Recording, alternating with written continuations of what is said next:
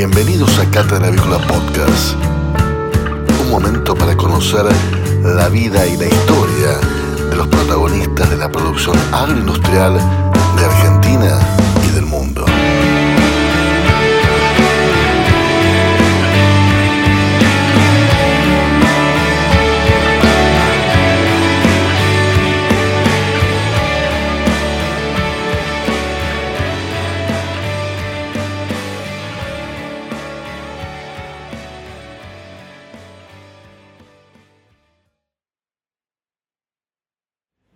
Desde muy pequeño, cuando tomé conciencia de mi pasión por, por la comunicación, por comunicar, me sentí poderosamente atraído por las historias de vida, sobre todo de esas historias de, de personalidades, de gigantes, de esas personas que dejan una huella en su vida. Una vida claramente marcada por éxitos y también por algunos sinsabores. Pero esas vidas que dejan una enseñanza, que van marcando paso a paso, día tras día, una forma de hacer las cosas, un mensaje, un legado. Hoy tengo la gratísima posibilidad de conocer en detalle y con compartirla con ustedes, la vida de Héctor Mota. Bueno, gracias, gracias por darme esta posibilidad de contar realmente lo que puedo recordar de, mi infancia. Eh, mi infancia transcurrió dentro de lo que en aquel entonces eh, se llamaba eh, Hotel Diana, y bueno, justamente el Hotel Diana era de mi bisabuelo que viene de Italia con su familia. Eh, en 1889 se radica en la ciudad de Paraná en, 1891 con una fonda y hospedaje, como se decía en aquel entonces. Era un lugar para dar de comer y poder dormir a una cuadra del ferrocarril donde se estaba desarrollando el ferrocarril en Paraná. Y el ferrocarril justamente estaba en desarrollo en Entre Ríos y se traza el tramo concesión de, eh, Paraná Concesión del Uruguay. Y en esa se declara a Crespo, un pueblo que estaba naciendo, como estación de primera por la distancia eh, que había con Paraná, que era prácticamente en aquel entonces 45 kilómetros de vía férrea.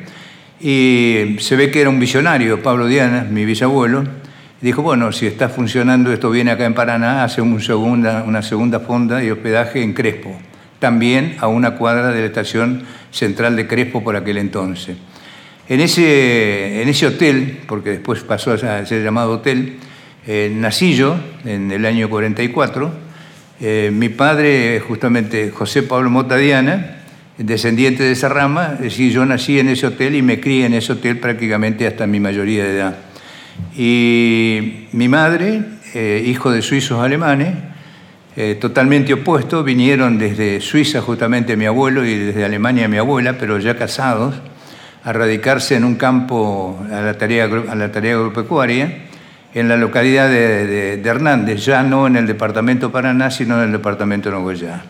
Se conocen con mi padre, forman, forman su matrimonio. Yo soy el primer hijo justamente de eh, José Pablo Motadiana y de Margarita, Margarita María Deppen Fritz. ¿no? El Fritz marca bien el, alemán, ¿no es cierto? El Deppen o Dappen marca justamente el suizo. Así que yo me crié en un colegio normal de Crespo, concurrí a la escuela Tomás Guido número 54, transcurrí mi primaria, y se ve que tenía alguna cosa que mi madre o mi padre me iban marcando, que era la responsabilidad, porque yo me recuerdo bien que el hecho de ir al colegio, venir del colegio a tomar la, la colación, digamos, y tener una hora y media para ir al campito, como decíamos en aquel entonces, ir a jugar al fútbol. Y ahí al finalizar la escuela primaria, eh, justamente con algunos amigos que íbamos en el mismo grado, me acuerdo, fuimos este, fundadores en la escuela primaria de lo que, se, de lo que fue un juego aparente a lo que es hoy el básquetbol, que no había posibilidad de hacerlo por aquel entonces en Crespo, que era una villa de 750 mil habitantes. Y bueno, y jugábamos la pelota al sexto. O sea que justamente, y tenía la posibilidad de la pelota al sexto, que también participaran las, mujeres. O sea que ya en mi época había inclusión femenina sin que igualdad de género. Y guardo, guardo amigas de aquel entonces todavía, con las cuales nos escribimos, que viven en distintos lugares del país, otros han partido. Pero bueno, esa es una de las cosas lindas, digamos. Nosotros mismos, conjunto con los maestros o con algunos maestros, fuimos los impulsores que en la Escuela 54 hubiera un, juego distinto al, al, que normalmente se practicaba en la calle, que era el fútbol, ¿no es cierto?, y el boxeo. Luego me toca ir a la escuela, a la escuela secundaria también en Crespo, y también se divide Crespo porque justamente había familias que pensaban que había que diferenciarse de los otros. Yo tengo dos amigos que viven todavía, que viven en Paraná, y me recuerdo muy bien que hablando la madre de ellos con mi madre, mi madre educaba en un colegio de, monjas, en donde se apegaba posiblemente a lo que se transmitía en ese colegio, y hay otros que viven con otras ilusiones. Y esa madre le dice a mi madre, yo le, lo voy a mandar a mi hijo a Paraná, porque ahí se van a formar bien. Y mi madre le responde, mira, mi marido, que era mi padre, se formó en una escuela en Paraná porque los padres, pero lo mandaron porque no había escuela secundaria en Crespo. Ahora hay escuela secundaria en Crespo. Y yo fui a la escuela secundaria de Crespo, como cualquier hijo de vecino. Y dentro de las cosas que me recuerdo que ese, ese liderazgo que posiblemente está innato en mí, eh, ya lo expuse en, en, la escuela secundaria, porque iba en tercer año, me acuerdo, y había gente que estaba en cuarto año, y en una reunión de alumnos me eligen presidente del club de estudiantes. Entonces digo, alguna cosa habré tenido que le transmití a los otros, ¿no? Este, bueno, y no, no, me destaqué como siendo un, fui un alumno, digamos, bueno durante, durante todo el cursado, pero no era de los extraordinarios. Y sí me recuerdo en quinto año eh, haber participado con, con seis eh, alumnos de, la provincia de Entre Ríos en los mejores promedios y con una compañera que es Norma Delinge, que hoy en día vive en, en Buenos Aires, nacida en Crespo, ganamos por mejor promedio justamente conocer al norte argentino, que era el premio que tenía en aquel entonces, conocer el norte argentino. En, en, la, en la, década del, del 68, este, del 58, esto parece mentira, pero era imposible conocer el norte argentino por aquel entonces.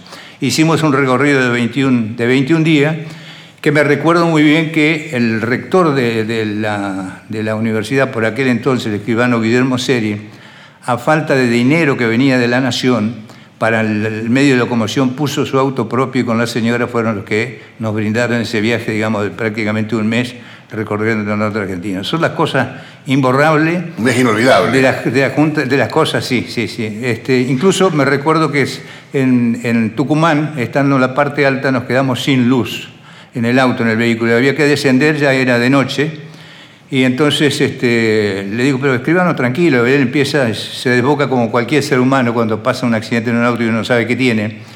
Y yo que me había criado entre autos en el, en el hotel, le digo, permítame, usted me, me deja que yo le rompa el paquete de cigarrillos Saratoga que tenía él, marca Saratoga. Y me dice, ¿qué vas a hacer? Permítamelo. ¿Me permite? Sí, sí, hacelo. Entonces agarro y le hago puente con el, el, el envoltorio del paquete de cigarrillos y se transmite corriente de nuevo, el auto arranca y no lo podía creer. Entonces él me decía, sos mi ídolo siempre, y le contaba a la gente que yo era el ídolo de él, porque lo saqué de allá de, de la altura en Tucumán y pudimos bajar sin, sin mayores problemas, digamos, con un Chevrolet 38, que era lo que tenía en aquel entonces el director de la escuela. Son las anécdotas de la juventud. Me toca ir al servicio militar también, y el servicio militar debo destacar alguna cosa, es decir, yo nunca le tuve miedo, digamos, a, a, hacer el servicio militar como mucha gente le disparaba en aquel entonces. Yo decía, indudablemente te debe dar cosas buenas y cosas malas. ¿Por qué? Porque muchos teníamos por aquel entonces el sueño de defender la patria. Entonces la instrucción militar era una cosa bien recibida y indudablemente una vez cuando uno está en, en, en, eh, incorporado en la fuerza, en el ejército argentino, empiezan a sentir orgullo por el mismo, a la medida que te van transmitiendo entrenamiento, que es duro. Y yo tuve un entrenamiento duro con, con, con gente que justamente era de artillería y que realmente sabían lo que era prepararse para, para combates duros. ¿no? Así que recuerdo también un, un, lindo paso por el ejército argentino, salí con, en la baja de honor, este, cosa que también, y en ese tiempo me recuerdo que había muchos indígenas de la, de la, provincia de Santa Fe, y dentro de los que recuerdo el, el hijo del cacique Malaquía, y un día hablando con él, hacía tres o cuatro días que nos habíamos incorporado, y dice, no, yo no sé leer. Digo, ¿y, tampoco sabe firmar? No, no. Entonces voy y hablo con, con, el jefe de la compañía y le digo, mira, acá hay siete u ocho soldados que no saben leer, ¿usted no nos daría la posibilidad de que yo le dé clase eh, a ellos dentro de... Y se fueron para orgullo mío, este, sabiendo leer, eh, sabiendo sumar, sabiendo restar, sabiendo las cosas elementales. Y fue una obra que en silencio la hicimos y fue, también soldó una amistad increíble. Me recuerdo que yo tenía, vivía, este, cerca de mi casa, me daban la posibilidad de irme con la ropa y que me la hicieran lavar en mi casa. Y ellos como gratitud me decían, no, la ropa sucia tuya queda acá, la lavamos nosotros. Son esas cosas, es decir, cambiaban cultura, recibir educación y ellos me retribuían lavándome la ropa. Pero son las cosas que la cuento porque siempre el ser humano encuentra un elemento de trueque como para sentir no solo el pago, sino el trato de igualdad de uno a uno. Es dignidad también eso. Es dignidad. Y me recuerdo que con esa gente, yo también transmitiéndole dignidad, como no, no tenían dinero y no había dónde ir, este, inventamos y se hizo lo que fue en Argentina, creo, el primer club del soldado argentino en Crespo, que era un taller pesado en aquel entonces Crespo, porque era el taller de reparaciones, ¿no es cierto?, de toda la parte regional del ejército. Había mucha gente, cuando digo mucha gente empleada en el ejército, tiene que haber habido más de 100 civiles nomás, más los 200 militares que a lo mejor había en aquel entonces. Sí, son las cosas que uno recuerda en el paso. Así que esa ejerción de liderazgo, de transmitir esa inquietud de buscar igualdad de los otros, siempre la he tenido innato y la sigo hasta el día de hoy convencido y esto viene, yo creo que de, mi formación posterior, cuando me, toca cursar lo que es el graduado en Dirección de Administración de Empresa, eh, cosa que realmente me, gustaba, me apasionaba. Y por el entonces que donde yo lo cursé, decían, la gente los comentaba, esto lo que pasa es que ustedes son pro-yanqui, y era porque justamente la avanzada, digamos, de lo que es la administración, ¿no es cierto?, en las fuentes eh, para indagar o investigar o conocer, casi toda la literatura estaba en, inglés y ahí venía el, tema de pro-yankee, estaba dividido justamente el, si eras yankee o no lo eras yankee, en el sentido que línea de pensamiento seguía. Así que realmente transcurrió mi vida bien, no me puedo quejar, siempre fue una, una, una marca mi vida de sacrificio. Eh, una de las anécdotas que puedo contar es que teniendo 13 años, empiezo a andar en bicicleta con unos amigos que, tenían dinero también en Crespo, y yo no tenía bicicleta, tenía una bicicleta de, andar, de movilizarse, tipo, tipo cartero, digo yo, los carteros eran los que repartían la correspondencia con bicicleta Philip, la pesada, irrompible eran, pero no eran para correr en bicicleta. Y vengo le digo a mi madre, mamá, mira, me interesaría este, practicar el deporte de la bicicleta. Y me dice mi mamá, como buena eh, mujer formada justamente en el campo y en el colegio de las hermanas, dice, tenés que hablarlo con tu padre. Y bueno, entonces cuando viene mi padre estábamos comiendo, elegí el peor momento tal vez, porque me tuve que ir de la mesa, y le, digo, mira papá, vos sé que estoy hablando con mamá, me dijo que te preguntara vos, y me gustaría correr en bicicleta, y me gustaría que vos me compraras una bicicleta. Y me dijo, ¿qué? ¿Correr en bicicleta? Lo valgo correr en bicicleta. Usted tiene que trabajar primero, tiene que pensar en trabajar y en estudiar. Los magos corren en bicicleta, así que no se hable más del tema. Y si quiere la bicicleta, cómpresela. Bueno, entonces mi imaginación dije, bueno, ¿qué podría hacer yo para...? Y bueno, yo hablé con uno de los ciclistas justamente y dice, mira, mi padre es el encargado de la, de fábrica de alimentos balanceados de Saguemil en el Crespo. Y digo, ¿no me podrás conseguir un trabajito dos meses en la época de verano para que yo me pueda comprar la bicicleta? Y me recuerdo bien que la bicicleta costaba 180 pesos en aquel entonces. Y dice, mira, ahí hablé con, con, mi padre y me dice que te puede dar, pero es un, es un trabajo sucio lo que hay que hacer. Dice, no, es, un trabajo oficina ni nada. No, no, me interesa, digo, yo quiero comprarme la bicicleta. Y bueno, me dice, voy a hablar con el doctor Kismay, que era el gerente de la fábrica en, en Y cuando me ve a mí, yo era amiga de las hijas, me dijo, no, pero bueno, podés trabajar acá. Entonces le explico y dice, bueno, mira, yo te doy el trabajo, pero no quiero que tu familia se vaya a enterar ni enojarse conmigo. Yo no te di el trabajo. Venía a trabajar, pero y él veía que el trabajo era tan sucio que me acuerdo que cada hora y media o dos horas me mandaba a llamar y me decía, ¿me podés hacer el favor de comprarme un paquete de cigarrillos? Eran mentiras, era para sacarme del trabajo que no era lo más agradable, digamos. Y me pagaban 66 pesos por semana. Así que cuando acordé, al mes tenía la plata. Trabajé un mes y medio y, bueno, y mi padre me llevó a comprar la bicicleta con mi plata.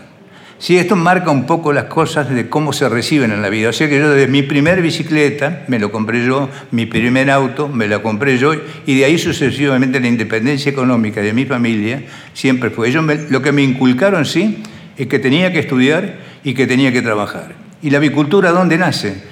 Mi madre justamente eh, veía que en el hotel eh, había una, una, oportunidad de mucho consumo de cosas. Entonces la quinta la hacía don Pablo Diana, que había venido de Italia, era el dueño del hotel, pero él sabía cómo se hacía una quinta. Entonces la manejaba él. Y mi madre puso el, primer, como se decía, no galpón de, para alojar aves, como se dice ahora, sino que era un gallinero para tener ponedoras. El primer gallinero de ponedoras que tenía mi madre era de 700 animales en una, manzana posterior al hotel.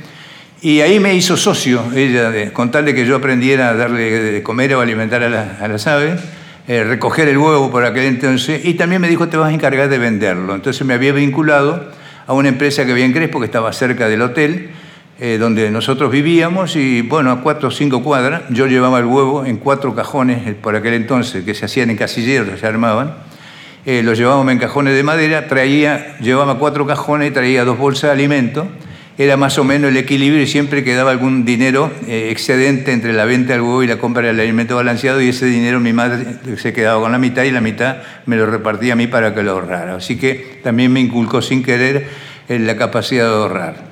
Así que tuve una linda formación, he trabajado siempre. Mi padre también tenía paralelamente a su actividad una distribución de, fiambres en la provincia de Entre Ríos. Y yo acá en el departamento, siendo muy pequeño, sabiendo manejar auto a partir de los 11 años, ¿no? Eh, andando con un carnet de moto, pero con mucha prudencia arriba de, la camioneta, le ayudaba a repartir, y a veces lo hacía con uno de estos amigos que recordaba la infancia que todavía vive en Paraná, que iba de acompañante mío, digamos, un reparto de un día entero, dos veces a la semana. Así que trabajar, trabajé siempre. Esto es lo más importante.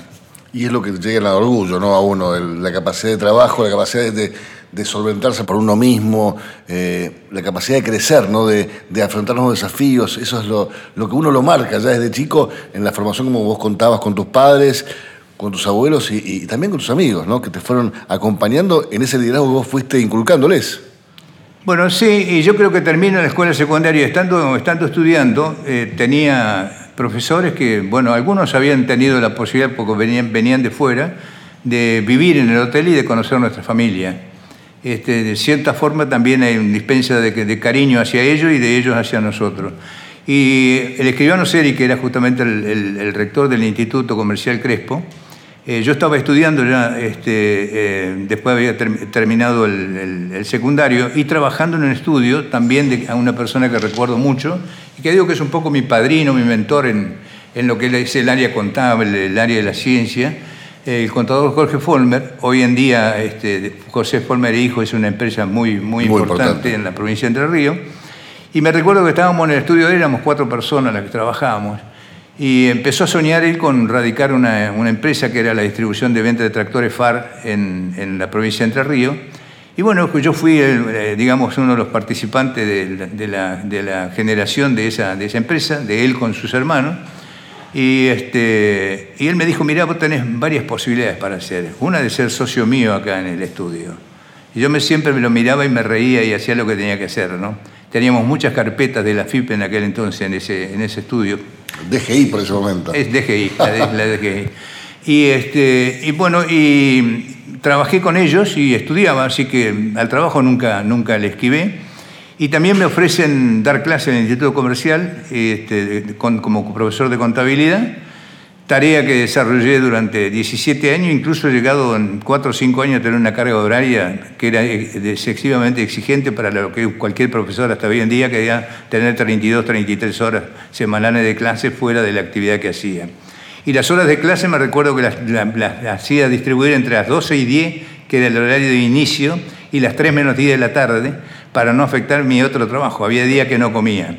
Y también di clase en el colegio eh, nocturno de Crespo, ya entendiendo que era un servicio que se prestaba justamente a la gente mayor que no podía haber ido a la escuela secundaria en su época normal y darle la posibilidad de terminar el secundario para mí también fue muy agradable. Eso siempre fue muy característico en vos desde joven y lo mantenés hasta el día de hoy. El devolverle a la comunidad lo que vos recibiste, ¿no? Así es, hoy en día se llama técnicamente responsabilidad social. Y yo siempre digo antes, tal vez en términos más burdos, se decía el querer al pueblo, el querer al barrio, el querer el, valorar los amigos, valorar los vecinos, eh, valorar el buen trato.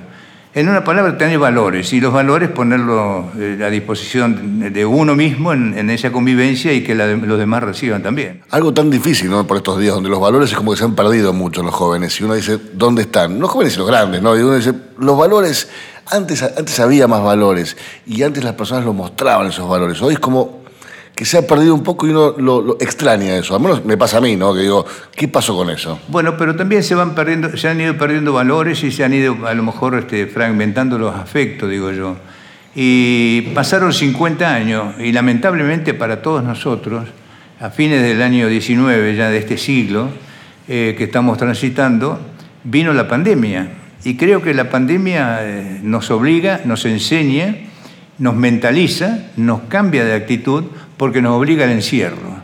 Entonces en ese encierro que encontramos de nuevo que algo que se estaba perdiendo renace, nace la familia. Y dentro del renacer de la familia aparecen las actividades domésticas. Uno empieza a darse cuenta al estar encerrado lo que hace el otro. Y el otro entiende lo que hace el otro. Y el otro entiende lo que se priva de hacer el otro. Y creo que en eso, algo ligado, digamos, con la vida, eh, se retoma el hábito de la costura en la casa. Quizás lo hacen más las, mujeres que los varones, pero una tarea que la podemos hacer. Mi madre lo hacía. Yo le ayudaba, me acuerdo, a coser porque me recuerdo también dentro, hacía el paso de, de que el primer equipo de fútbol que tuvimos en el secundario del Instituto Comercial Crespo, este Alberto González, eh, hoy contador que vive en Paraná y quien suscribe Héctor Mota, eh, cosimos las camisetas de ese equipo. Es decir, que no solo que éramos jugadores, sino que éramos artífices de la camiseta que llevaba la Escuela de Comercio. Era distintivo en toda la provincia de Entre Ríos porque tenía una camiseta espectacular, blanca entera, con vivo y, cuello negro. Realmente, es decir, son las cosas que uno lo emocionan de recordarlo, pero decir, siempre las conseguimos las cosas con esfuerzo. Nunca nadie vino y dijo, regalo como he hecho yo ahora en mis días, eh, uno o diez equipos de, camisetas de fútbol o cualquier otro deporte. Entonces creo que esta pandemia, volviendo a la pandemia, eh, hace revalorizar que a lo mejor la mujer bueno, encuentra un pasatiempo, un entretenimiento y sin querer está volviendo a la vida útil, aprende a coser, a sursurar, etcétera, etcétera, a surcir, como se decía antes. Y eh, también aparece el, hecho de que, bueno, che, y los comentarios, eh, la abuela no hacía tal cosa, tu mamá no hacía tal cosa, y tu suegra no hacía tal cosa, y tu suegro no hacía tal cosa, empiezan a nacer profesiones domésticas que se vuelven a tomar. Y dentro de lo que explotó justamente fue el cocinar tarea que se le asignaba normalmente a la mujer o a los cocineros especializados. Y ahora también participó el hombre en esta pandemia de cocinar. Hubo hasta una competencia interna de que quién hacía a lo mejor los mejores huevos fritos, quién hacía la mejor este, costeleta o pollo a la plancha yo o al horno. Lo que yo aprendí a hacer los mejores huevos fritos y me enseñaste vos, que es con la luz de una vela. Así es. Y salen riquísimos. Bueno, es, que lo, comparto siempre porque no, es una enseñanza así, así Repetila, repetila, no hay problema. Es, importante que. Con la luz de una vela, con, el fuego más bajo, es el huevo más rico y más sano. Así es, así es. Es, rememorar un poco en la forma antigua cómo, que de qué se disponía para hacerla, ¿no? O qué, qué, herramientas. No estaba el horno rápido, no estaba el microondas, no estaban muchas cosas que la gente creen, la juventud hoy creen que eso existió siempre. No, es la evolución del hombre. Hay cosas como lo, eh, quienes estamos transitando la década de 70 años, eh, sabemos realmente lo que ha sido la innovación, ¿no es cierto?, en los últimos 40, 30, 20 y 10 años. Yo digo que desde la aparición de Internet, ¿no es cierto?, en la década del, 1990, en adelante indudablemente el mundo eh, irrumpe en esta comunicación tremenda que tenemos en donde eh, hoy en día tal vez no la valoramos este, realmente a, fondo de lo que, lo que contiene, lo que permite. Yo siempre digo a veces para significar, yo que tengo parte de la familia en Italia, había que esperar entre 120 días y 130 días para tener eh, noticias de cómo estaban. Y usted me dice, ¿cómo entre 120 y 130 días? Sí, porque realmente la comunicación era vía postal, escrita generalmente, a veces a máquina, el que, era, el que tenía posibilidad de haber llegado a, dactilografía, pero generalmente eran manuscritas porque también expresaban el sentimiento, el, dolor que había de la separación que existía, y venía en barco, o sea que entre que se despachaba la correspondencia, la, postal la, tomaba, la enviaba en barco, llegaba acá y se distribuía al interior del país, pasaban 90, 120, 130 días que uno... Y a su vez los otros tenían que volver a esperar otros 120, 130 días. Así que por lo general no había más de dos comunicaciones por año entre la familia de Europa y... Hoy en día no tenemos más que tomar un, celular, ¿no es cierto? Y no solo de podernos comunicar y saber cómo están y preguntarles si está lloviendo o hace frío o hace calor, sino hasta de poder vernos. Que eso tampoco, eh, el que tuve posibilidad, como yo me encontré con uno de mis tíos después de, no sé, de tener eh, más de 50 años, el hermano menor de mi padre, por primera vez, yo siempre me lo imaginaba por la foto como era, pero nunca lo había podido tocar, no nos habíamos podido abrazar. Son estas cosas que realmente la vida me regaló. Eh, son regalos insignificantes, pero nadie sabe lo que tiene el valor hacia adentro de lo que es el afecto en ese, en ese sentido. Así que la vida es linda, pero estamos viviendo un siglo distinto en donde, bueno, este, tenemos posibilidades y realmente esas posibilidades se van, se van dando a través de que uno va transitando en la vida.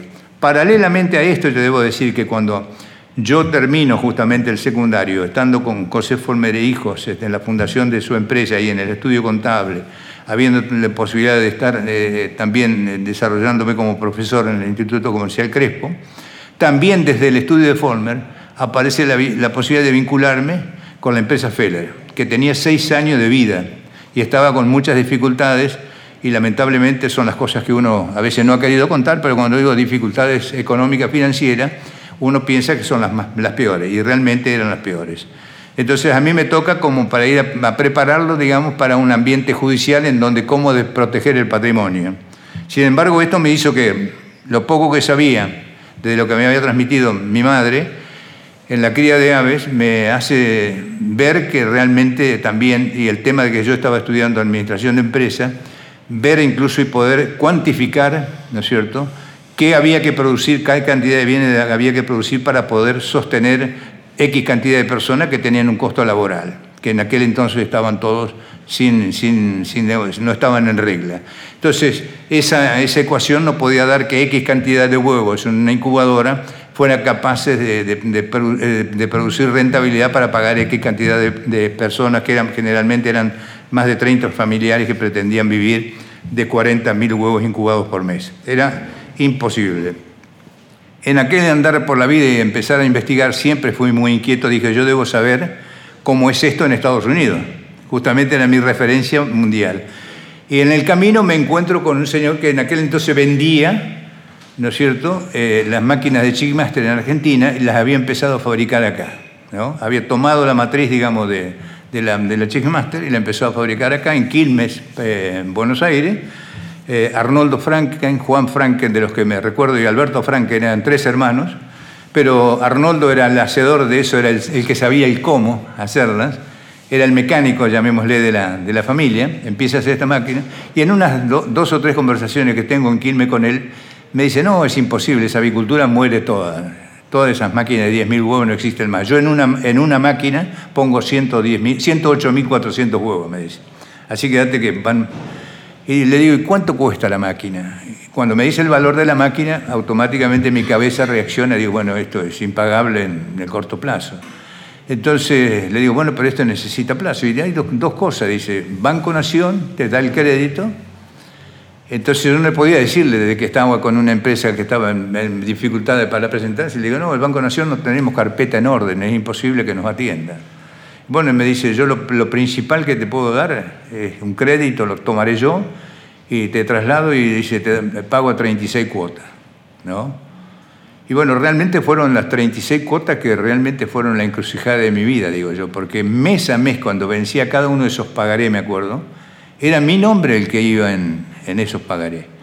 Y así fue como se, se zafó, digamos, de la dificultad aquella empresa de, don Aurelio Feller.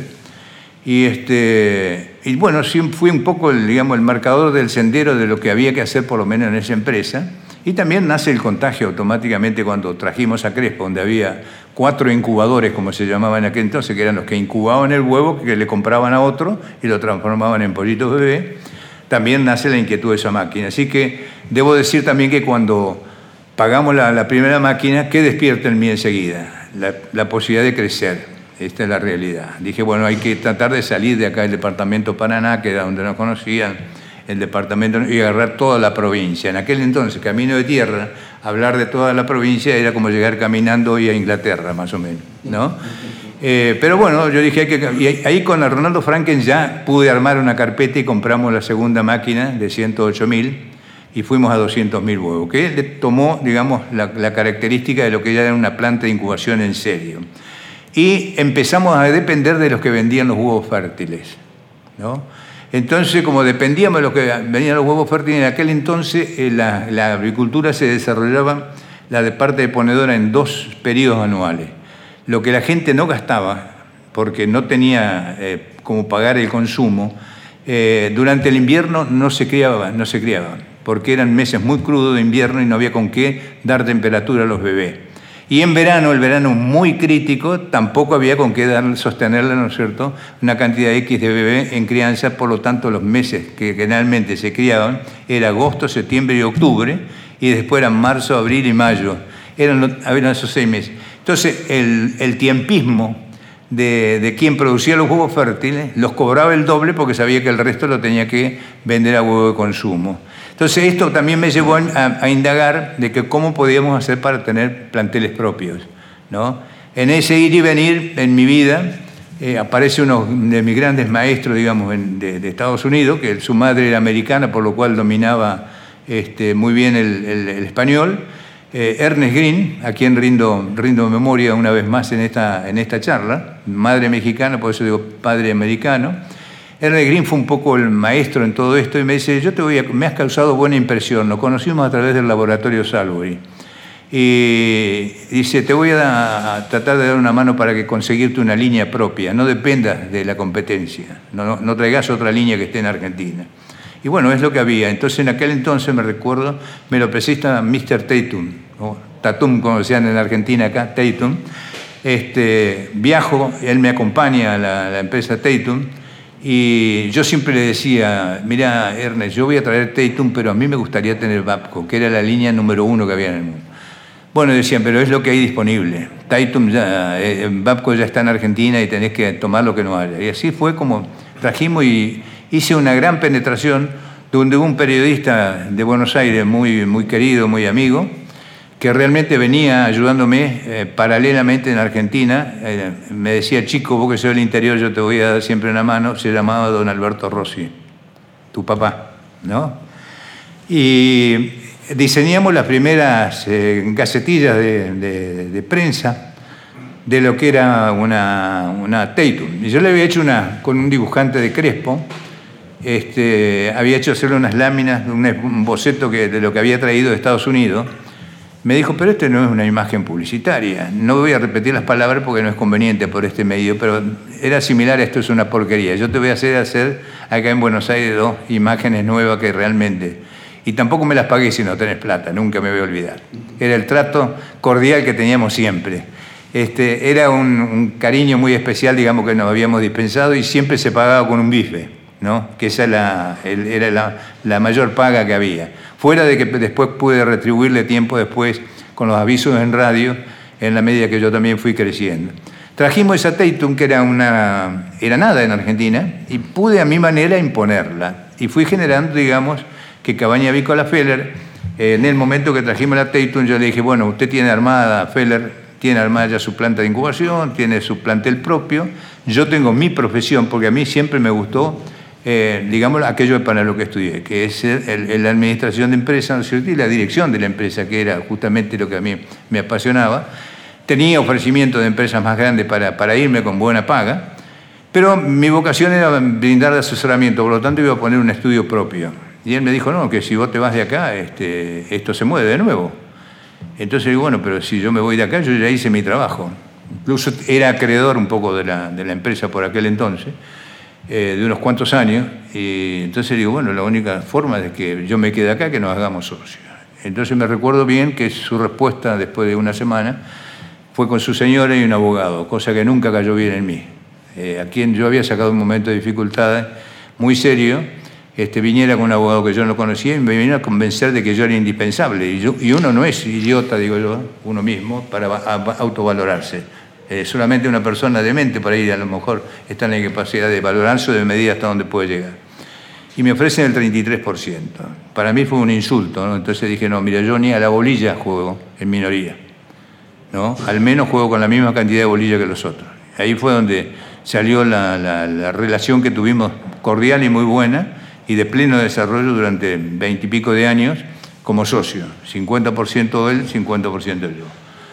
Y en homenaje a lo que construí, siempre, nunca se me dio tampoco por cambiar la, marca. Es decir, la marca de 1958 y yo empecé en 1965 a participar en la construcción de esa marca sigue siendo Feller hasta, mi día. El desarrollo de Tatum, ¿no es cierto?, nos hizo en el país, en Argentina, nos hizo conocido en, en la provincia de Entre Ríos y cruzamos Santa Fe y hasta tocamos Córdoba. Y cuando llegamos ahí empezamos también a hacer sonar la campanita, la campanita de que eh, también las otras líneas nos miraban a nosotros, que competíamos fuerte y que le poníamos el doble de esfuerzo a lo mejor en la calle de lo que le ponían los otros.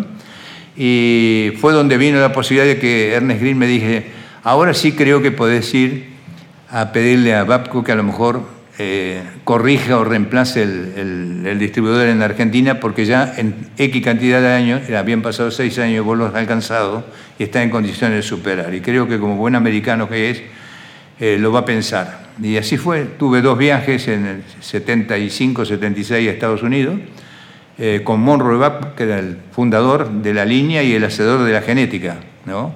en Ítica y la segunda, el segundo encuentro fue en Miami, porque ya me recuerdo que él buscaba el clima cálido. Cuando hacía frío en, en, Estados Unidos en invierno, él se venía para Miami, a una residencia que tenía ahí, me atendió en Miami y ahí firmamos el primer eh, este, contrato de distribución para Argentina de VAPCO, que eh, fue un despegue muy importante para, para, para nosotros, nos permitió buscar otra plataforma y ser también visionario como para abrazar una porción de mercado mucho más importante. A tal ¿Esas eran las ISA Babcock? No, esa era Babcock. Sola. Babcock Internacional. De Monroe Babcock llevaban nombre de, su fundador, de, su diseñador de genética. Y eh, estaba situada en Ítica, al norte de, Estados Unidos, sobre Nueva York.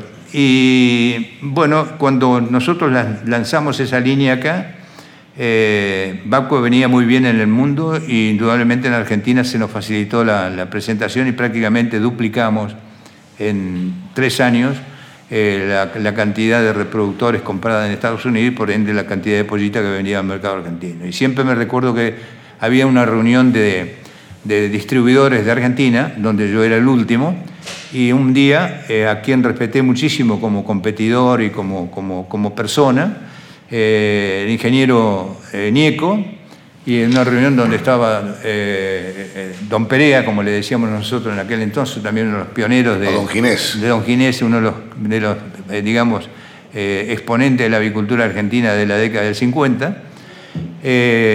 también Nieco al final de la década del 50, creo que en el año 58, si mal no recuerdo, fundó Jorjú. Y ellos me dicen, bueno, este, estamos sentándonos eh, gente que es representativa del sector. Dice, vos sabés que somos nosotros, que estamos, dicen, primero en venta, está el ingeniero Neco que está acá segundo y vos estás tercero. Así que por lo tanto vamos a seguir dialogando entre nosotros para hacer consideraciones de mercado. ¿no? Y bueno, eso fue una gran satisfacción para mí. Y pasa el tiempo y nunca me voy a olvidar porque nos reunimos con el ingeniero Neco en, en su oficina y bueno, dice, en este momento el mercado está siendo prácticamente de nosotros. Es decir, yo estoy primero y vos estás segundo, me dice. O sea que el hecho de que él, que se consideraba primero, me diera el lugar de segundo, también fue un punto de satisfacción.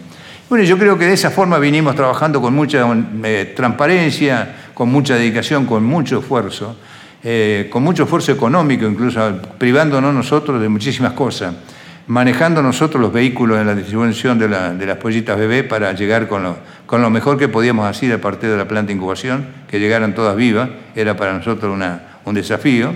Ya se había incorporado mi hermano Juan Carlos, teníamos repartida la tarea. Mi señora Nora, este, que realmente ha sido artífice con, conmigo de, la vida, porque llevamos más de 55 años juntos, y ella viajaba conmigo en la precariedad de los vehículos que, teníamos, porque no había para comprar vehículos cero kilómetros. Eh, me recuerdo que los viajes a Misiones, por ejemplo, íbamos una 200, llevábamos 7.000 bebés, hoy podemos llevar 50.000, para darnos una idea. O ir a Corriente, a Corriente dos veces por semana, entonces como se hacía pesado y dos veces por semana, en uno de los viajes iba ella, conmigo ah, llevándome mate, que era el, digamos, el aliciente de, manejar siete horas corriente o siete horas y media con los caminos que había aquel entonces. Sí que hay mucho en la vida de uno de sacrificio, nada viene fácil, y es lo que no entiende la juventud. Mis hijos le pude transmitir una parte, porque lo que me reclaman dice, nunca nos dedicaste mucho tiempo a nosotros, pero le dije, siempre les inculqué cosas lindas, de ir a pescar, y poder estar juntos, y que ellos mientras seguían tirando la línea yo hacía algunos choricitos asados, le hacía algunos asaditos y que comíamos al costado del río, al costado del arroyo, y convivíamos en familia. Eso creo que no me lo van a poder reclamar porque saben que lo hice durante mucho tiempo. Al final del día nos íbamos de tardecita, a veces en el verano, y volvíamos a la noche. Era nuestra vacación, digamos, semanal. Bueno, y también este, teníamos nuestro descanso, había Mar del Plata, estando en el interior se soñaba con eso, o conocer la costa, la costa atlántica argentina.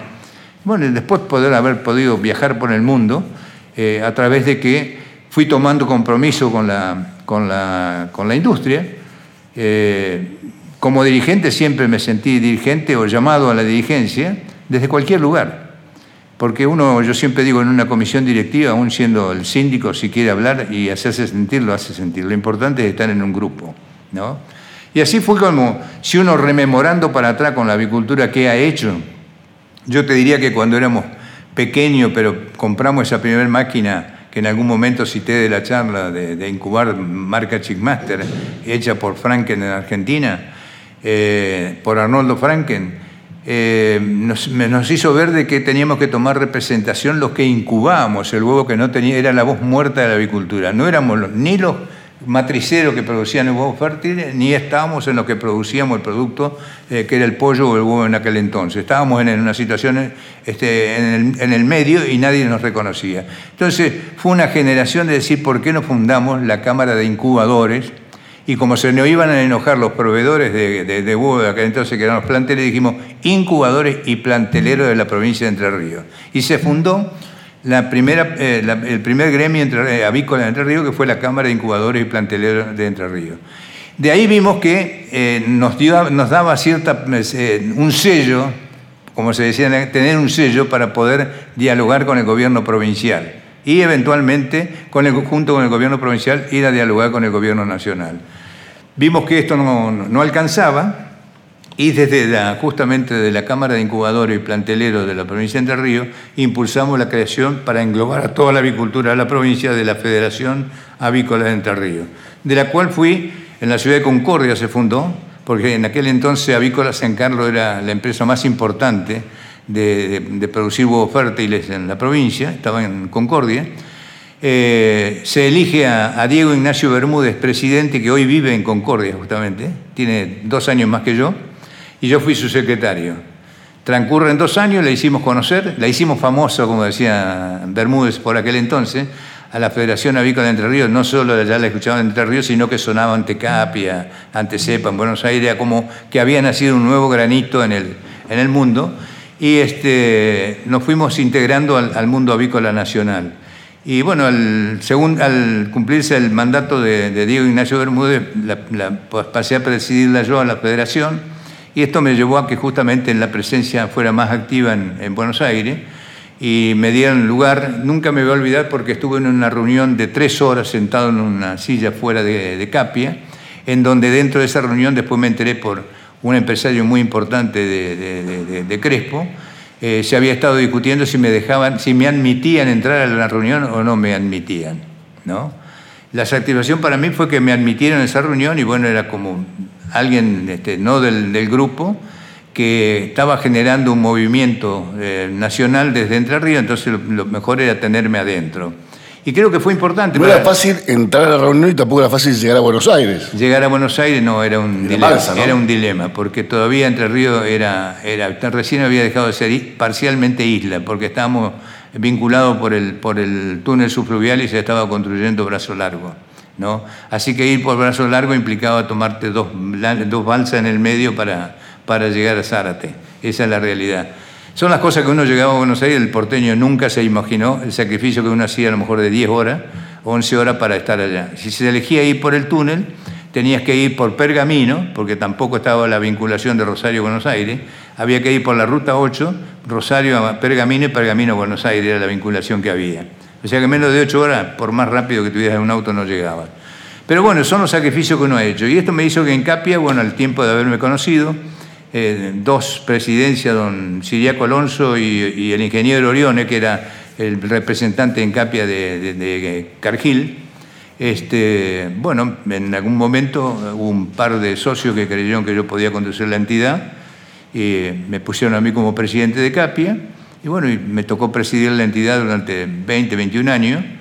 Eh, llevar la CAPIA o promover la CAPIA, digamos, con, buenos secretarios, buenos tesoreros, buenos compañeros de comisión directiva, a tener presencia nacional y a tener también este, una voz eh, vinculada a las decisiones de gobierno, a veces buena, a veces mala, pero bueno, me tocó 10 este, periodos de CAPIA que Así, decir 10 periodos una cosa muy simple, fueron prácticamente 21 años de inversión. Una gran parte de tu vida. En el cual justamente vimos que Argentina no tenía inserción en el mundo, pero también había otros países que no tenían inserción en el mundo y que el músculo había que desarrollarlo desde uno mismo hacia afuera.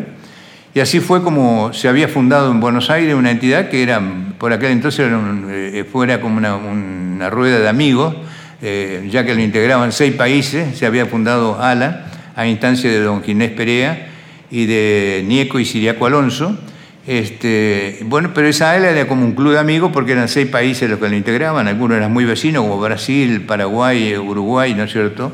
Eh, Chile y había Venezuela y, si mal no recuerdo, México, los, eh, los países que la integraban. Vimos que tampoco teníamos representación si éramos tan pocos siendo latinoamericana, que éramos más de 20 países. Entonces nos dimos a la tarea de fortalecer la Asociación Latinoamericana de Avicultura, partiendo sin camino desde Crespo, Buenos Aires al mundo. Y este, bueno, eh, conseguimos este, que realmente los congresos latinoamericanos tomaran, tomaran conciencia de que eran importantes porque eran una forma de atraer a quienes producían bienes para la, la industria avícola que mostraran a los productores locales de cada país de cuál era la disponibilidad tecnológica que había en aquel entonces para mejorar la avicultura, de que había profesionales dentro de los distintos ámbitos en cada uno de los países, uno, dos, tres profesionales que eh, tenían vocación de, servicio y habían desarrollado este, su, profesión y la volcaban hacia el conocimiento a través de la cátedra algunos, pero no tenían una bajada hacia los productores. Dentro de ello me recuerdo al doctor Mazó, pero con quien viajó mucho conmigo al exterior, éramos prácticamente los representantes no nombrados de, Argentina en el mundo, era el doctor eh, Colusi. Este, con Colusi, con Mateo de la Mer después viajamos durante mucho tiempo eh, a todos esos, a esos congresos llevando justamente la representación argentina y difundiendo la necesidad, ¿no cierto?, de que los congresos se se distribuyeran geográficamente cada dos años en, Latinoamérica. Y bueno, en el andar de ese tiempo, siendo yo presidente de CAPIA, eh, siempre llevaba en mi corazón el deseo de tener un congreso en Argentina, pero como estaba en la comisión directiva de ALA, me tenía que venir a lo que la mayoría también dictaba. Y los argentinos nunca siempre fuimos muy queridos en Latinoamérica, eh, es la realidad, hay que ganarse la simpatía, digo yo, con mucho trabajo, con mucho esfuerzo para ganarse el respeto de los demás. Hasta que en el año 85 se vota que en el año 1987 se haga el Congreso Latinoamericano de Avicultura. Y yo personalmente, cuando llegué a Capia, le dije, miren, yo me he impuesto y quiero comprometerlos a ustedes que el nuestro sea el mejor Congreso de Latinoamérica. Tenemos que marcar un antes y un después de los congresos este, a partir de Argentina. Y creo que por aquel entonces no había la, disponibilidad de edificios que tiene Buenos Aires hoy en día. Indudablemente el punto de atracción seguía siendo Buenos Aires, la, la, símil francesa, digamos, la, símil París. Y por aquel entonces lo que era una novedad en Buenos Aires sí fue el Hotel Hilton, pero no tenía capacidad, eh, perdón, el Sheraton. El Sheraton no tenía capacidad como para, para, fuimos a hablar con las autoridades del Sheraton, no había salones como para realmente hacer un congreso de la envergadura que pensábamos hacer nosotros de más de mil 200 personas. Y bueno, al final, después de muchas reuniones, dijeron, miren, lo único que podemos hacer es refundar todo el estacionamiento del Sheraton. Y bueno, casi nadie advirtió que cuando vino ese congreso estábamos en el estacionamiento del Sheraton. Tenía una decoración y una, puesta de alfombra extraordinario que realmente esa alfombra roja parece que las viera hoy todavía. recuerdo. Eh, realmente marcaron un, antes y un después de los congresos. Le dimos categoría y le demos también, eh, yo creo, un realce a ALA este, en, la magnitud y también en el contagio de los demás. Y de ahí salió que hasta los chilenos dijeron, si algún día nos toca a nosotros la sede, indudablemente tenemos que hacer un congreso igual que el de Argentina, ¿no? y una feria este, eh, internacional igual que la Argentina. Así que creo que realmente este, eso fue un punto importante en mi vida Y también me dio la posibilidad de ser presidente de la Asociación Latinoamericana del 87 este, hasta el 89 y después del 97 al 99. ¿no? Este, así que bueno, realmente he transcurrido, digamos, el siglo anterior lleno de compromiso, con mucha responsabilidad, con mucho trabajo y también con, muchas satisfacciones de haber ido gestando una, empresa, eh, un, tramo desde la gestación de esa empresa, debo reconocer con en mi hermano Juan Carlos, que le tocó partir hace ya más de 11 años a la fecha, pero fue un hombre de, venta, fue una persona dedicada, fue una persona amable, de buen trato, de extraordinaria predisposición, de gran aguante en la calle, este, de buena relación, honesto. La honestidad ha sido nuestro paquete transaccional en la vida. Y eso creo que nos hacía que donde llegáramos, no solo que nos abrían las puertas, sino que muchas veces nos invitaban a almorzar o a cenar o a compartir lo que estaba haciendo ese productor o, esa familia de productores en donde llegábamos nosotros. Cosa que en esta expresión lo quiero dejar grabado para la historia que realmente siempre fuimos recibidos. Jamás hemos tenido problemas legales con ningún cliente eh, ni con ningún proveedor. Creo que estas son las... cuando hablábamos inicialmente en una charla de la construcción de valores, los valores como un sello, digo. Son una marca indeleble que no solo se ponen en el corazón y la mente del ser humano, sino que se portan durante toda la vida, se exhiben sin temor a que alguno levante una mano y diga yo pienso decir de este señor tal cosa. ¿no? De uno podrán opinar cosas a favor y cosas en contra, pero en cuanto a la transparencia y la honestidad, creo que ninguno eh, nos va a poner un dedo encima hasta el día de hoy, en ese sentido. Héctor, hay, hay un punto en tu vida que claramente fue un punto de inflexión, que es la decisión de montar toda la empresa en Racedo. O sea, salir de tu Crespo natal, de donde eras Rulo, el conocido, el amigo. Sigo siendo, sigo siendo. Lo seguís siendo, pero digo, salir desde esa zona de confort y pensar no solamente en el crecimiento de la empresa, con sustentabilidad, sino también en, darle a la gente de Estación General Racedo un lugar donde crecer, un, un una forma de resucitar, si querés, de esa localidad que estaba abandonada, porque ya cuando el tren dejó de llegar, General quedó en la nada, en el olvido, era como el Far West. Bien, yo siempre digo que las decisiones no son, no son gratis, eh, ni tampoco ocurren porque sí nomás. Creo que debe haber un estado de meditación. También hay accidentes en la vida de uno que permitan hacer tal cosa o impidan hacer tal cosa. Pero yo hablaba en la charla eh, a lo largo de, lo que he contado, de que tuvimos la posibilidad de ser representante en Argentina de VAPCO, que era la primera línea a fines de la década del 70 y el 80 que había en el mundo. Indudablemente la VAPCO, como se le decía que se la conocía en el mundo, todo el mundo la miraba. Por lo tanto, también la miraba la competencia. En el año 81 ocurre algo muy importante. Monroe VAPCO se pone viejo, eh, hay una sucesión no adecuada de su hijo y, su hija. Nunca me recuerdo porque mi gran maestro, Ernest Green, me dice esta compañía no, llega, no sigue para adelante porque tiene, un playboy y una lady que no van a continuar con la empresa.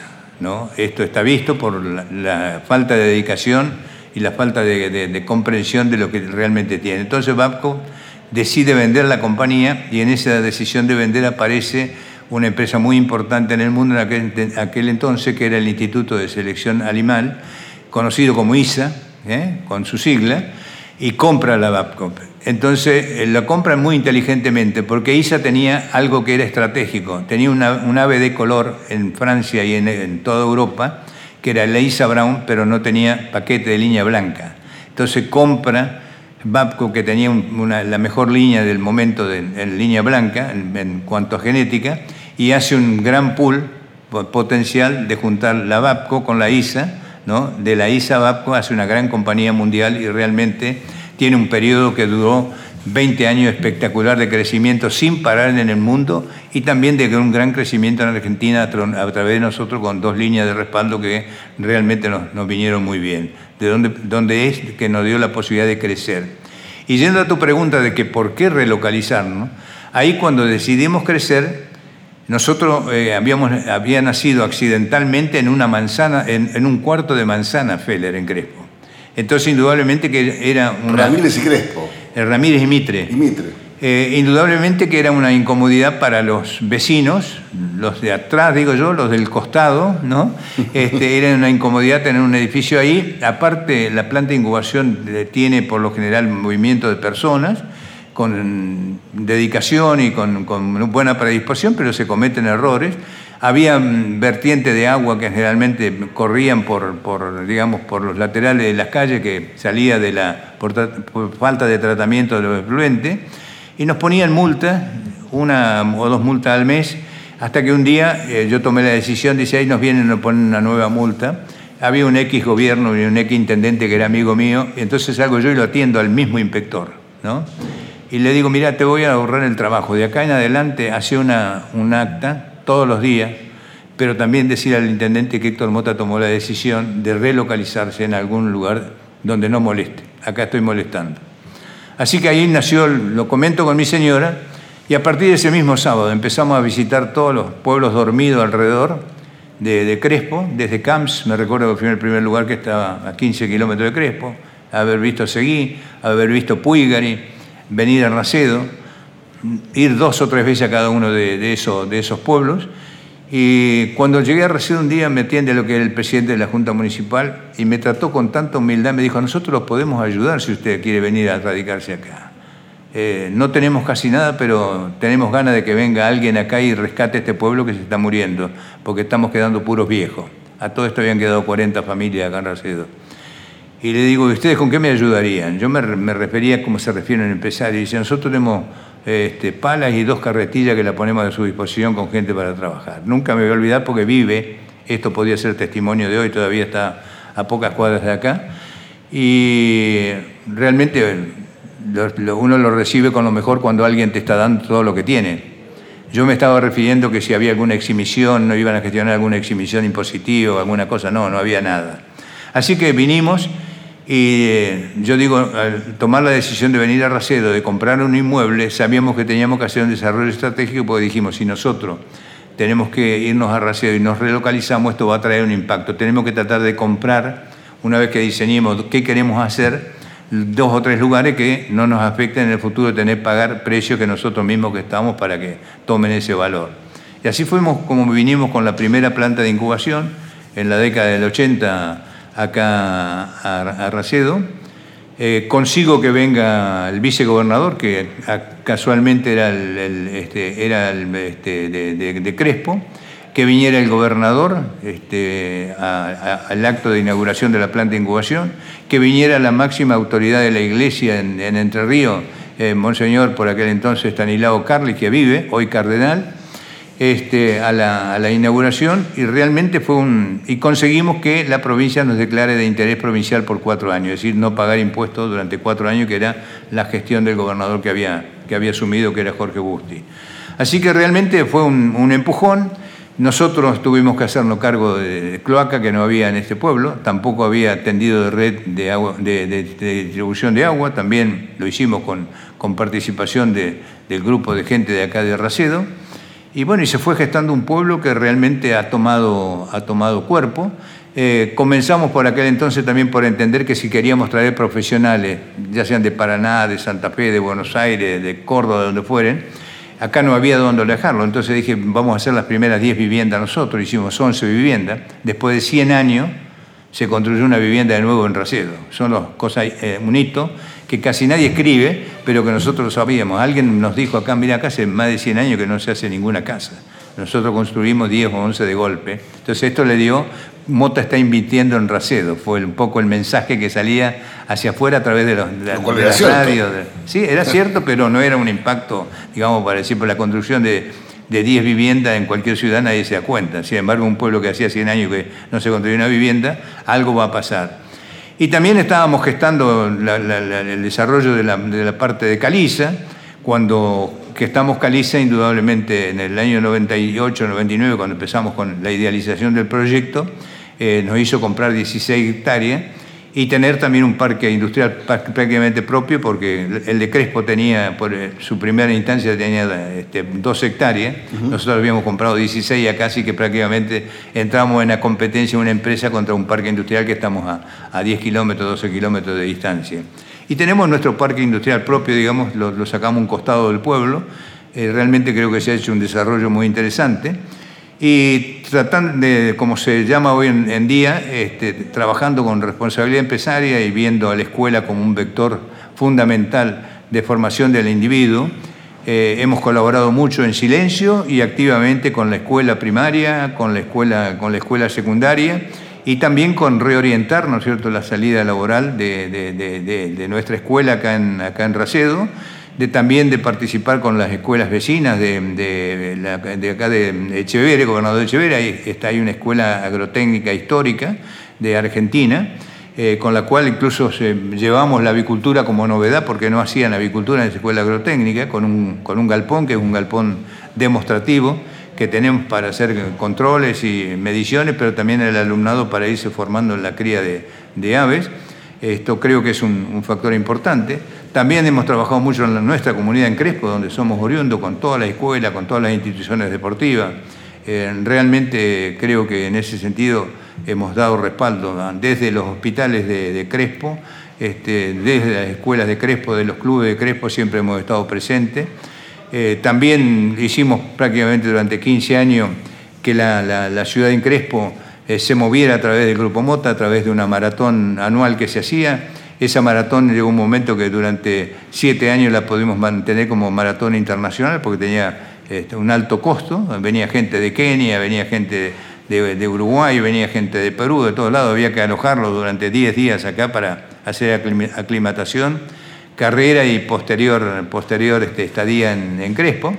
Bueno, nos dio, por eso digo, siete años internacionales que realmente dentro de los 15 que se hizo la competencia, también una satisfacción de poder decir, bueno, Crespo, eh, que era nuestra ciudad natal, eh, va hacia el mundo, no solo con el fútbol, no solo con el boxeo, porque realmente Crespo era conocido por esas dos cosas y por el básquet, este, sino que también hacen otro tipo de actividad y también estaba la caminata familiar. Incentivamos a la gente de Crespo que en la maratón largaran último y pudiesen caminar, aunque sea un cuarto de la competencia, lo cual también iba toda la gente con su familia, con sus niños, hasta mujeres con su cochecito llevando a su hijo, participando. Creo que es un elemento motivador y llegó a tener eh, en algún momento más de 2.500 participantes, así que realmente fue un acontecimiento grosso en su momento.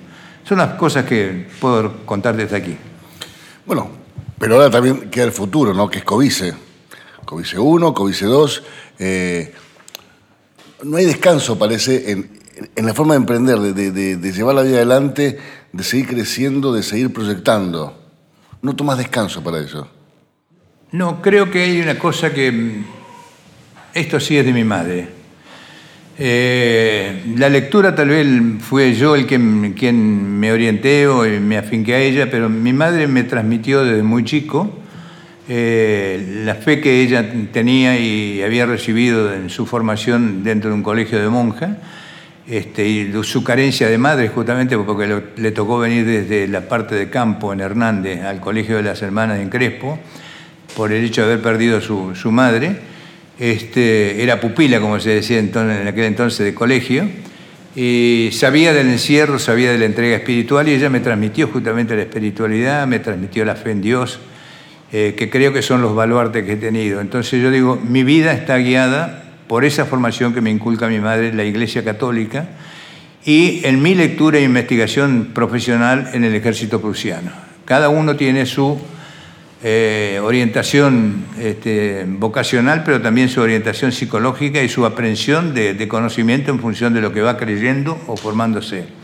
La Iglesia Católica es por su eh, eh, la, parte vertical de su conformación, en donde yo siempre digo que el líder es el líder y el resto se agrupa, eh, toma descanso para discutir estrategias, etcétera, etcétera, pero hay un liderazgo. Así que la verticalidad para mí de que tiene la Iglesia Católica es también aplicable a la, a la actividad empresarial. Es un concepto muy personal.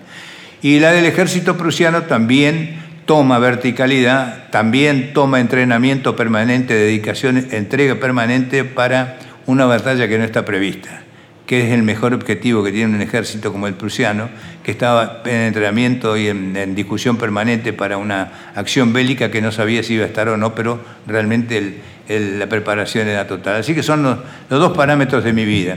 Y esto de, trabajar, eh, yo digo y moverse, cada uno de los pasos que uno va dando en una actividad requiere o demanda de otras. Por ejemplo, cuando nosotros decidimos pasar con una política agresiva, ya con ISA comprando Baco en Argentina, vimos que era necesario hacer un complejo muy importante, nada que ver con lo que teníamos en aquel entonces, desechar es lo que teníamos y generar algo nuevo. Y ahí nace el campo del abuelo de Pen.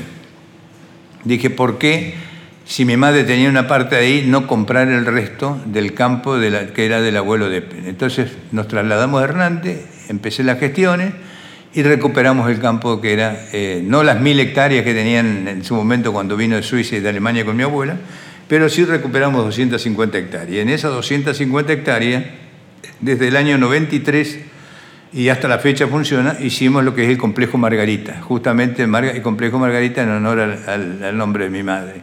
Y ahí alojamos todo lo que fue la genética en Hernández. También movimos un pueblo que hacía más de 100 años, no, pasaba nadie, en el complejo Margarita nace la generación de 40, 50 puestos de trabajo en un pueblo donde no había trabajo nada más que ser empleado del correo, ser empleado del municipio, ser, este, maestro de escuela y no había muchas otras actividades, del teléfono y de alguna otra, de alguna otra este, servicio que se prestara.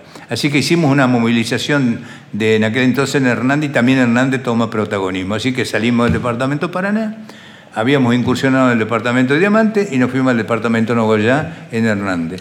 Y así transcurre hasta el 2008-2009, donde empezamos a visorar que la avicultura ya venía con una costura diferente. Venía con máquina de precisión, digo yo, este, en donde había que dar las puntadas con exactitud y tratar de optimizar los resultados. Eh, había muchos competidores en el mercado, por lo cual era el momento de empezar a pensar en que las cosas eran sí o sí bien hechas o si no, eh, corría el riesgo de la exclusión o del no crecimiento. Eh, por la vehemencia que le, hemos puesto nosotros siempre en las cosas en grupo ya, se me ocurre que había que hacer algo diferente, algo único. Eh, empiezo a gestar tres o cuatro viajes para ver qué hacía nuestra casa matriz en Francia, qué hacía nuestra casa matriz en Estados Unidos y qué hacían las subsidiarias de ellos en Brasil. Y sí me recuerdo que por aquel entonces, mucho más joven que ahora, el doctor Raúl Butay, ya gerente de producción de Cabaña Vícola Feller, eh, viajó conmigo, vimos cosas y me acuerdo que le tocó el, codo cuando visitamos una granja de abuelo, no voy a decir de qué, de qué empresa, en Brasil, y le dije, Raúl, hemos visto Francia, hemos visto Estados Unidos, esto dicen que es lo último que hay, lo nuestro tiene que estar un escalón más arriba, así que nos vamos con ese desafío. ¿No? Vinimos acá, transmitimos todo esto, entonces dijimos, bueno, acá, mapa de Entre Ríos, acá donde estamos, mucha cantidad de aves en, el departamento Paraná, todos ponedores, mucha cantidad de aves en la costa del río Uruguay, en Concepción del Uruguay, Colón, en la parte de Parrillero. En esos dos lugares no nos podemos desarrollar, tenemos que buscar algo distinto. Y algo distinto es ir a un lugar donde no haya avicultura. Entonces empezamos a dar vuelta y en esto aparece un veterinario nuestro, que es el doctor Leiva, y dice, Mota, usted un día me comentó en reunión que estaba en la búsqueda de un campo así, así. Bueno, dicen, en Concristo Bernardi habría la posibilidad, me dijo un colega, de que hay un hombre de monte que quiere vender 400 hectáreas de campo. Le digo, me voy a ir a verlo. Entonces, bueno, lo contacta, el señor Romero, que vive todavía, y hablamos por teléfono y me dice, sí, yo estoy vendiendo el campo, me gustaría que usted lo vea y si le gusta se lo vendo. El, valor es tal, no recibo contraoferta. Bueno, perfecto. ¿Cuándo puedo viajar? No, si yo le voy a, mandar decir al encargado que lo, reciba, no, yo no voy a estar. O sea que tuvimos trato en el momento de hacer la escritura con el vendedor. Eh, viajamos con Raúl Butay en una camioneta nuestra, preparado como para el campo, porque no conocíamos lo que era, un, monte. Y llegamos allá, el responsable que teníamos, que tenía este señor ahí, eh, hoy en día uno de los mejores empleados nuestros. Nos recibe de a caballo, sentado arriba de su caballo, no se baja saludando, indudablemente el hombre de campo no, no tiene reglas de cortesía, no, ¿no? Miguel, su apellido, lo queremos muchísimo, yo siempre digo que es un hijo adoptivo mío, porque le digo, Miguel, te invito, bajate del caballo y te llevamos la camioneta y nos mostrás todo el campo, así no que... No, no, yo, sí, usted, hablaba muy poco, y bueno, no, por ahí, por ahí nosotros habíamos un arroyo y nos marca que no, que era de 40 centímetros que lo pasáramos nomás. Era, todo por señas más que por hablar. Recorrimos el campo lo que se podía ver, habremos visto un 20% del monte. ¿no? Compramos de buena voluntad y de buen desafío. No, puedo, no lo puedo ni escribir ni, ni relatar eh, todos los tropiezos que tuvimos por desconocimiento, por ignorancia de lo que es un monte, por las prohibiciones que hay para desmontar. Eh, tuvimos la multa más grande de Entre Ríos este, en su historia por haber justamente eh, encarado una obra como esa, en el gobierno del cual yo formé parte como ministro durante ocho meses del gobernador este, Uribarri. Nos pusieron en aquel entonces una multa de un millón y medio de pesos, que era una cantidad tremenda de plata.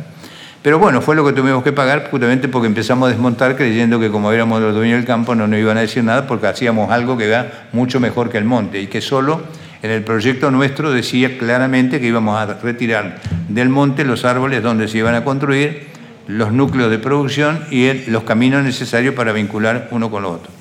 Así fue, lo que se hizo.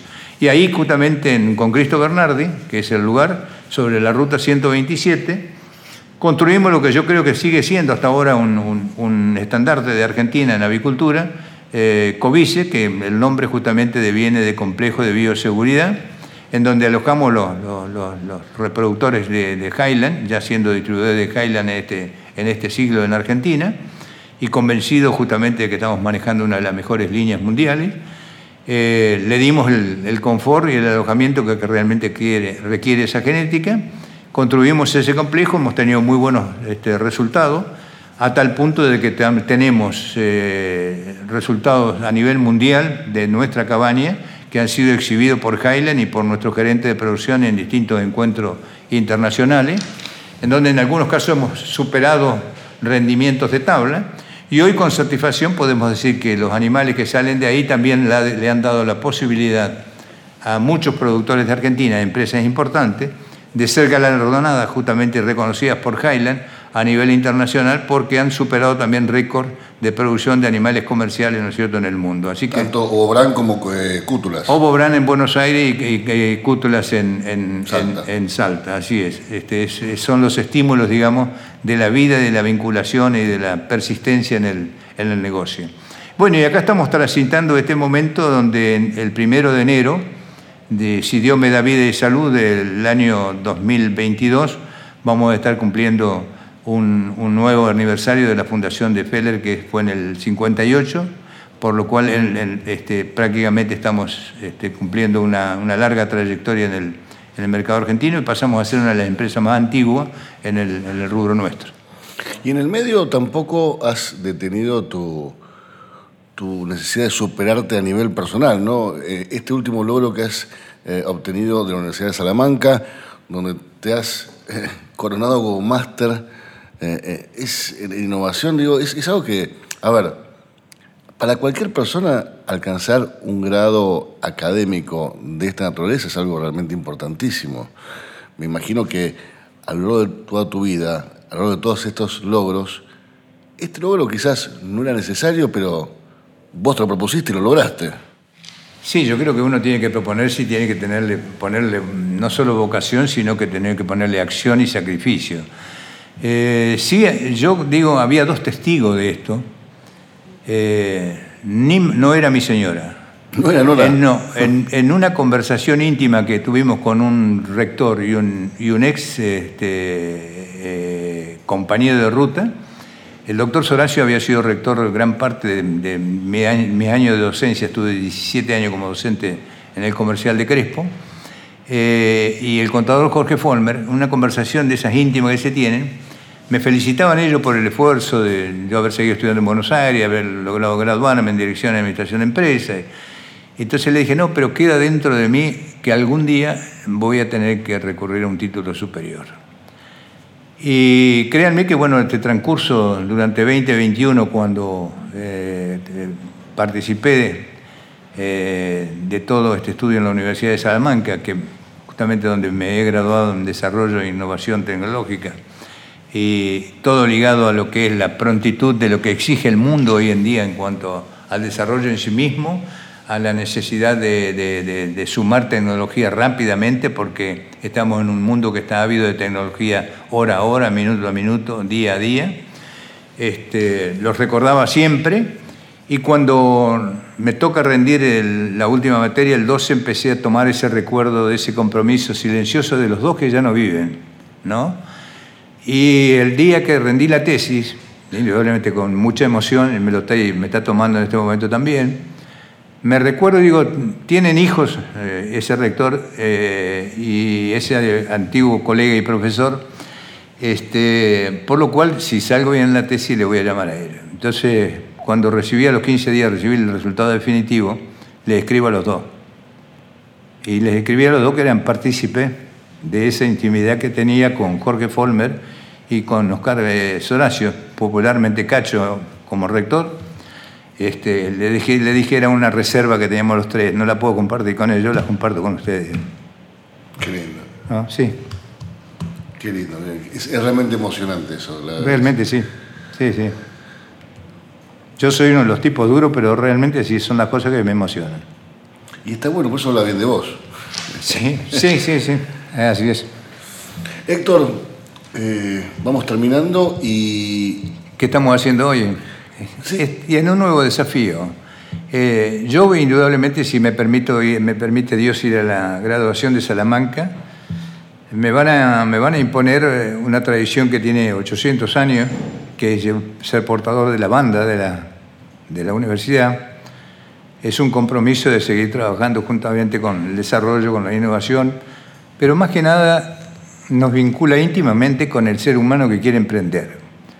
Entonces que quiero aprovechar también este programa para dejar la mano extendida a todo aquel que quiera este, emprender, que sepa que en mí va a encontrar a alguien que por lo menos si no lo puede ayudar lo va a escuchar, lo va a tratar de orientar, lo va a tratar de asesorar y lo va, lo va a poder este, ejecutar, no me cabe ninguna duda, porque si alguien quiere ser emprendedor porque lo soñó y le pone voluntad y acción, lo va a lograr. Así que, que sepan que van a encontrar a través de esa banda, de la aportación de esa banda de la Universidad de Salamanca, que esa disposición va a estar. Y lo otro, tengo un compromiso de vida, de poder seguir, de que si Dios me permite seguir trabajando, hacerlo hasta que Él diga, me diga basta. Este, y ojalá que sea con un retiro efectivo, digo yo que me encuentre trabajando todavía, que no me lleve de otra forma. Y eh, hoy en día estamos también con un desafío que está íntimamente ligado con el desarrollo de la innovación, partiendo del éxito que hemos tenido con Covice, justamente que lo iniciamos en el año 2010 y lo terminamos en el 2015, en 2018-19 empezamos a gestar la generación de un nuevo Covice y estamos en, plena, en pleno desarrollo, que si Dios quiere, en el año próximo, 2022, le vamos a estar dando finalización al mismo.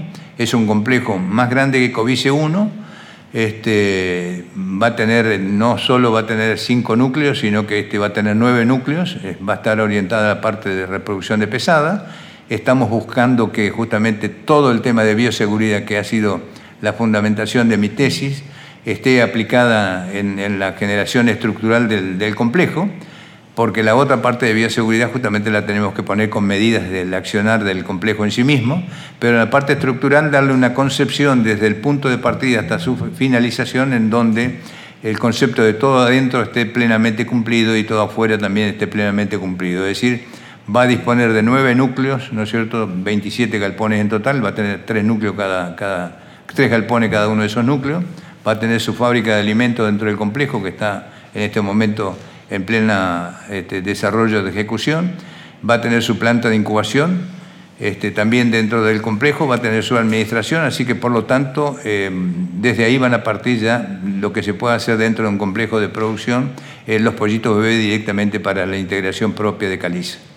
Por lo cual Feller a través de Covice va a, ser, va a seguir siendo proveedor de pollitos bebé para Caliza, esperemos que sean de ultra eh, generación en cuanto a calidad. Seguramente sí lo serán. Nueva normalidad, se termina la pandemia, esperemos rápidamente. ¿Cómo sigue esto? Bueno, yo primero quiero celebrar eh, la sucesión familiar que ha sido posible de gestar con la comprensión y con la, con la actitud y predisposición de mis hijos, que es cierto que en algún momento de rebeldía de sus vidas, soñaron con este, formarse en profesiones independientes, como es la abogacía, la escribanía, este, y yo nunca se los impedí, Pero creo, no sé si el ejemplo mío, la voluntad mía, la persistencia mía en, el accionar, eh, me hizo, me dio la posibilidad de contagiarlos hace 20 años o algunos, algo más, de que vinieran a la empresa, de que acá había lugar para justamente desarrollarse profesionalmente y que no siempre la profesión independiente es lugar de independencia, sino que uno a veces desde el lugar donde está en la vida logra la independencia en la medida que se comporte dentro de las reglas sociales que, establece cualquier convivencia. Así que hoy en día la sucesión familiar está hecha y yo un poco en broma siempre digo que hasta Dios me parece que me va a dar la posibilidad, por lo menos lo sueño, de tocarme el, cono, el codo de algunos de mis nietos todavía discutiendo este, acá en la oficina, porque los veo algunos de ellos desarrollándose como futbolista, otro como músico, otro a lo mejor como, como deportista, eh, en cualquier actividad, pero también veo que alguno de ellos por lo menos le va a prender la vela de venir acá y darle continuidad a esto que hemos, que hemos hecho. Así que realmente veo de que también estamos trabajando no solo en la sucesión de familiar que está concretada, sino que también debemos empezar a soñar de darle continuidad a la tercera generación nuestra en, la empresa. Y creo que eso va a ser el mejor premio con el cual me podría yo descansar en paz. ¿Qué viene después de la pandemia? Yo creo que vienen muchas reflexiones. Indudablemente que el hecho de participar activamente en muchas cámaras, ¿no es cierto?, en muchas entidades empresariales, este, me ha dado la posibilidad de rodearme de amigos, de profesionales serios, de gente que trabaja en desarrollo de, futuros, de que visionamos el mundo de determinadas maneras, a veces coincidiendo, a veces no coincidiendo, pero creo que procurando que el mundo sea mejor. Eh, nos ha tocado, Dios nos ha deparado la posibilidad de estar en una empresa de, producción de bienes para la alimentación y si nosotros medimos de que hoy todavía hay casi mil millones, ochocientos mil personas, eh, millones de personas, casi mil millones de personas que no acceden al comer diario en manera adecuada, yo digo que cualquiera que esté en el ámbito de la producción de alimentos, indudablemente lo que tiene que tratar de hacer es acometer hacia el futuro de la mejor manera, incorporando la mejor tecnología disponible y ligándose al desarrollo, pero qué oportunidades hay. Así que cuando se habla de escasez laboral, por lo menos en el campo de la alimentación yo no la veo. Veo una demanda creciente, por lo menos para los próximos años por venir en este, en este siglo. Y también tenemos que entender la finitud de cada una de las, de las actividades. Así que cuando nos planteemos, planteemos no por lo menos dos periodos de vida útil, hablemos de, dos, de 50 a 60 años por venir para adelante. Creo que la elaboración de alimentos y la producción de alimentos es una demanda continua. En esa inspiración que te mencioné a lo largo de la conversación, te quiero decir que algo que me impactó en la década del 60, cuando yo recién este, comenzaba todo esto, es haber leído eh, una y mil veces a Américo Pesey. Américo Pesey era el titular de la Fiat y en Roma, justamente con algunos americanos y algunos ingleses y un francés, creo, se reúne en forma reservada por primera vez, si mal no recuerdo, en el año 1958 para tratar el hambre en el mundo. Entonces, la visión de Américo Pesey de que el crecimiento de la población, ¿no es cierto?, a nivel mundial del ser humano, no iba a tener la misma correlación si no era incentivando la producción de, alimentos para el mundo, este, íbamos a tener dificultades. O sea que el visionario de Américo Pesey y aquellos que se juntaron en Roma, y por eso que se llama, lo googlean y lo van a encontrar, el Club de Roma, ¿no? Este, creo que justamente esos visionarios también influyeron en las decisiones mías. Yo soy convencido de que hay que seguir trabajando como para que el ser humano pueda por lo menos cumplir con sus necesidades básicas adecuadamente, como lo han sido a través de la historia. Tener su casa, poder alimentarse, poder vestirse adecuadamente y hoy agreguémosle todas las cosas que realmente vienen añadidas porque justamente el mundo ha evolucionado y en esa evolución indudablemente tenemos un sinnúmero de necesidades que se nos presentan a diario. Hoy ya soñamos con viajar permanentemente y conocer el mundo. Antes queríamos conocer eh, otro pueblo, decíamos, el pueblo vecino. O sea que creo que la posibilidad que viene por, delante, yo siempre digo, hay dificultades, hay que trabajar, hay que volver al campo de la sensatez, ¿no? de poner los valores sociales de nuevo en vigencia y no es necesario que estemos todo el día corriendo detrás del riesgo de la delincuencia como está pasando. Creo que esto es un poco, viene de la mano de la desocupación o del facilite de que se le da la desocupación, porque a veces si el periodo de desocupación no se le diera un facilite inmediato, posiblemente el hombre por sí mismo hubiera buscado la forma de reemprender o reencarar su vida. No creo que ninguna persona eh, nazca ni sea educada este, para estar en el, ámbito de, delinquir diariamente. Así que creo que esto es cuestión de, generaciones de seguir inculcando, de poner los valores como, como métrica de convivencia en cualquier comunidad, del respeto por el ser humano y de que todos somos iguales y tenemos oportunidades. Creo que las oportunidades están para todos, así que yo deseo que el mundo sea mejor. Creo que el encierro de esta pandemia también nos deja una gran enseñanza de que si bien es cierto que el mundo está lleno de profesionales del arte de curar y a los cuales le, le debemos rendir homenaje permanentemente porque en la pandemia le han dedicado todo su tiempo, toda su disponibilidad de carga horaria para que realmente poder salvar la vida o ayudar a aquellos que realmente transitaron la enfermedad, eh, también nos enseñó a nosotros que el autocuidado es una forma de cuidarse a uno mismo, pero también cuidar al prójimo. Por lo cual yo creo que las medidas que hacen a, cómo protegerse de un virus también deben formar parte de nuestra, de nuestra vida futura. Nos habíamos dejado de lavar las manos, cosa que no habían inculcado cuando éramos niños. Antes de comer nos decían hay que lavarse las manos. Creo que todos esos hábitos que habíamos dejado tirados en el tacho de basura, debemos humear ese tacho de basura imaginario y reponerlo en nuestra vida diaria. Creo que todas las enseñanzas de la pandemia son de aplicabilidad para un mejor vivir en el futuro. Héctor, te quiero agradecer enormemente esta charla. Eh, yo he disfrutado muchísimo de, toda tu historia eh, y realmente calculo que la gente cuando lo escuche va, va, a sentir lo mismo. Es una gran historia de una gran persona. Bueno, yo te invito que siempre me reclaman que no tengo un libro, ahora tengo escrita la tesis, pero digo, si no tengo escrito un libro, tenés esto y siento de reportaje y ponete a escribir el libro vos, yo te lo firmo.